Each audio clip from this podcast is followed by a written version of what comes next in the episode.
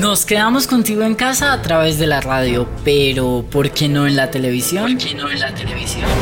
Esto es Generación Cine, la nueva forma de disfrutar las grandes producciones cinematográficas.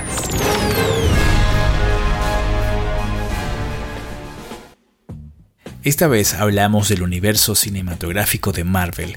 Continúa tras Vengadores Endgame con nuevos personajes, precuelas y secuelas. Una de las películas más esperadas del estudio es Guardianes de la Galaxia Volumen 3, la tercera entrega de la saga dirigida por James Gunn, sobre el equipo liderado por Peter Quill o Star-Lord.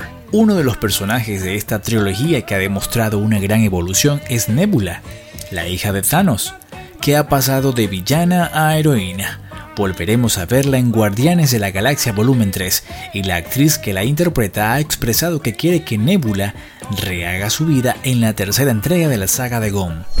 Nebula ya fue culpable en Guardianes de la Galaxia Volumen 2 y en Vengadores Endgame se unió a los chicos para derrotar a Thanos y su ejército.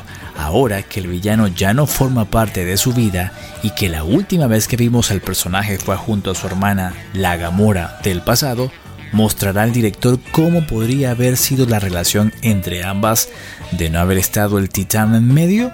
Bueno, para poder ver Guardianes de la Galaxia 3, habrá que esperar un poco más, pues todavía falta por inaugurar la fase 4 del universo cinematográfico de Marvel y la tercera entrega de la trilogía de Gunn forma parte de la fase 5 de la franquicia.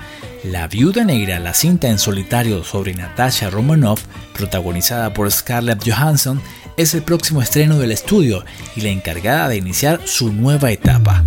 Este film espera estrenarse el 30 de octubre. Esto fue Generación Cine.